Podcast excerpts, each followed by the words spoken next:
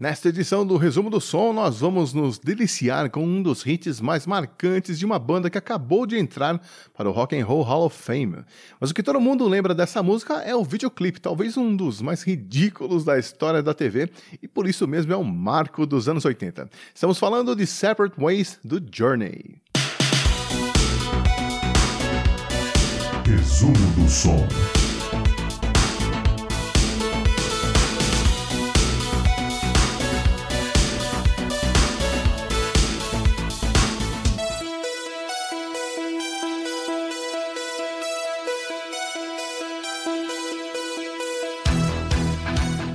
Era 1982. O Journey, nessa época, era formado pelo Steve Perry nos vocais, o Neil Sean na guitarra, o Jonathan Kane nos teclados, o Steve Smith na bateria e o Ross Valerie no baixo.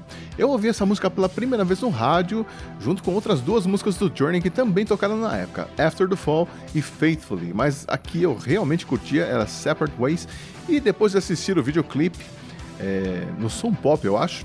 Toda vez que eu ouvia a música, eu tocava teclado no ar sem vergonha nenhuma de ser feliz. Em 1982, o Journey estava em turnê pelos Estados Unidos e, no intervalo entre um show e outro, o vocalista Steve Perry e o tecladista Jonathan Kane escreveram uma música baseada na fase difícil que outros dois integrantes da banda viviam na época, o guitarrista Neil Sean e o baixista Ross Valerie, que estavam envolvidos com seus respectivos divórcios. O Steve e o Jonathan acharam que seria legal escrever uma música com um ponto de vista mais positivo sobre a situação, tentando ver a separação com um olhar mais esperançoso. Foi então que no dia 20 ou 21 de maio de 1982, eles escreveram a linha melódica e alguns trechos da letra usando um tecladinho Cássio que o Jonathan tinha no quarto do hotel. No dia seguinte, a banda se reuniu, todo mundo deu suas sugestões e a música até foi incluída no ensaio. Naquela mesma noite, no show em Chicago, o Journey tocou a música pela primeira vez ao vivo, mesmo com a letra ainda inacabada, é, com o Steve Perry improvisando em alguns trechos. Inclusive, ouvindo a música, você percebe que o famoso grito no final ainda não tinha sido pensado. Eventualmente, a letra finalizada da música falaria sobre a dor de amar alguém que não te ama mais e ter que aceitar que o relacionamento acabou, mesmo tendo aquela esperança de que um dia ela vai mudar de ideia, vai perceber que vocês dois foram feitos um para o outro e que vocês vão terminar juntos novamente. Vamos ouvir um trechinho então daquela que talvez tenha sido a primeira vez que o Journey tocou Separate Ways.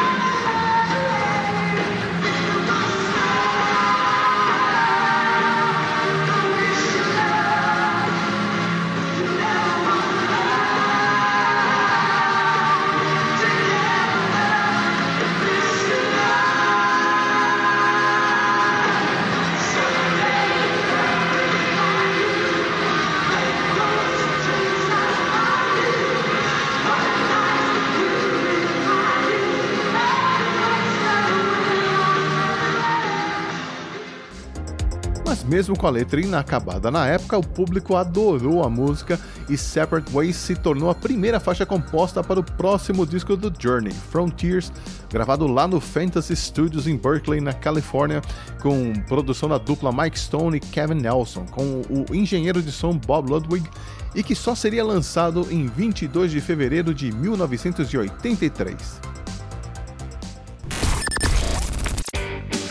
A música tem 4 minutos e 21 segundos no compacto e 5 minutos e 24 segundos no álbum e foi lançada primeiramente como single em 5 de janeiro de 83 e entrou direto na oitava posição na parada da Billboard. E estranhamente por lá ficou durante 6 semanas consecutivas, ou seja, não subiu de posição nas paradas.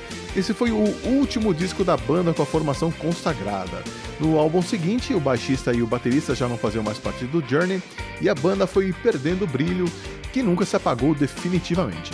Aliás, quem assistiu o show do Journey aqui em São Paulo com o vocalista Arnel Pineda, com certeza pode testemunhar que o Journey continua sendo uma das melhores bandas ao vivo do planeta. Apesar do podcast ser sobre música, não dá para não mencionar o videoclipe de Separate Ways. Ele foi gravado em um cais em New Orleans e fazia parte de um pacote de gravações de três clipes: Separate Ways, After the Fall e Chain Reaction, que custaram cerca de 15 mil dólares para sete dias de filmagem em uma época em que a MTV era determinante para as vendas e a maioria dos artistas americanos achava que esse negócio de atuar era para atores e eles eram músicos. Ninguém no grupo estava muito afim de gravar o clipe, especialmente o Steve Perry, que teve que aturar a namorada Sherry reclamando o tempo todo. Você vai colocar a prostituta no clipe? Essa cena tá ridícula, você não pode gravar isso, você menino usar essa roupa no vídeo, blá blá blá. Mas a gota d'água pro Steve foi ter que tocar uns instrumentos no ar. Aí tiveram que chamar o empresário da banda para convencer ele a pagar esse mico e, muito a contragosto, ele foi lá e gravou. Se bem que quem pagou mico mesmo foi o Jonathan Kane, porque tocar teclado no ar é de doer a alma, né? Parece que ele tá imitando um gatinho. Mais tarde, Steve Perry revelou que o clima ficou tenso entre ele e a namorada, tanto que ele até compôs uma música para ela para ficar bem na fita, né? E massagear o ego dela. A música, claro, é Sherry, que ele lançou em carreira solo. O clipe foi dirigido pelo Tom Buchholz que, assim como vários outros diretores de videoclipes na época, tinha experiência com comerciais de TV e nunca tinha dirigido um clipe na vida. Mas que fez amizade com Steve Perry porque eles acabaram se identificando um com o outro devido ao fato de ambos terem crescido em uma fazenda.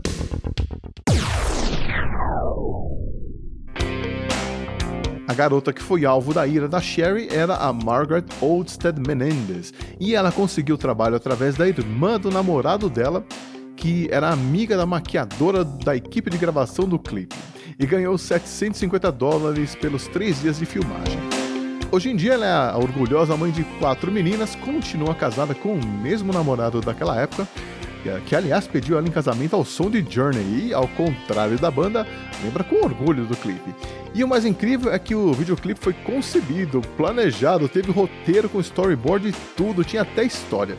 Tudo não passava de um sonho da menina que anda pelo clipe sem dar bola para a banda, mas na verdade tinha adormecido ouvindo uma fita cassete do Journey e teve aquele pesadelo, digo, sonho inusitado. É, anos 80. No clipe a gente vê alguns instrumentos icônicos dos anos 80, o teclado Roland Jupiter 8, o baixo Honor Steinberg do, do Ross Valerie, o Fender Stratocaster modificado do Neil Schon e a bateria Sonor do Steve Smith. Já o Steve Perry, apesar de não mostrar nenhum instrumento no clipe, deve ter gravado essa música usando o Newman M249, que era antigão dos anos 60, eu acho, e que ele gostava muito. Apesar do sucesso, Separate Ways não conseguiu melhorar a posição da banda nas paradas de sucesso. Aliás, você sabe qual é a música do Journey que chegou mais alto nas paradas? Don't Stop Believing? Não. Na verdade, Separate Ways foi mais longe do que Don't Stop Believing, que ficou só na nona posição em dezembro de 81. A música que chegou mais alto na parada foi Open Arms, que alcançou o segundo lugar exatamente em fevereiro de 1982, seguida de Who's Crying Now, que chegou ao quarto lugar da parada em outubro de 81. E assim, Separate Ways, na oitava posição, é a terceira música do Journey em termos de desempenho nas paradas. Mas não importa, a música é demais e a gente ouve ela agora. Hi, this is Steve Perry, and it's my turn.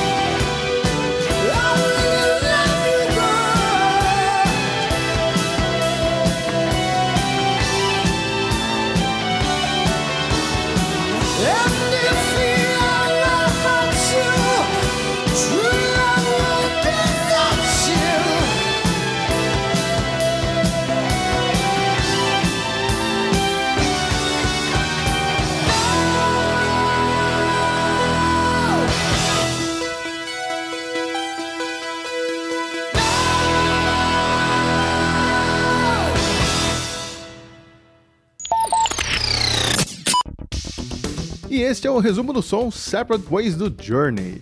Eu espero que a partir de agora você passe a ouvir essa música de um outro jeito. Afinal de contas, existe muito mais entre a concepção e a realização de uma música do que pode imaginar nossa van filosofia. Mês que vem eu volto com mais uma edição do Resumo do Som. Obrigado pela companhia e até lá!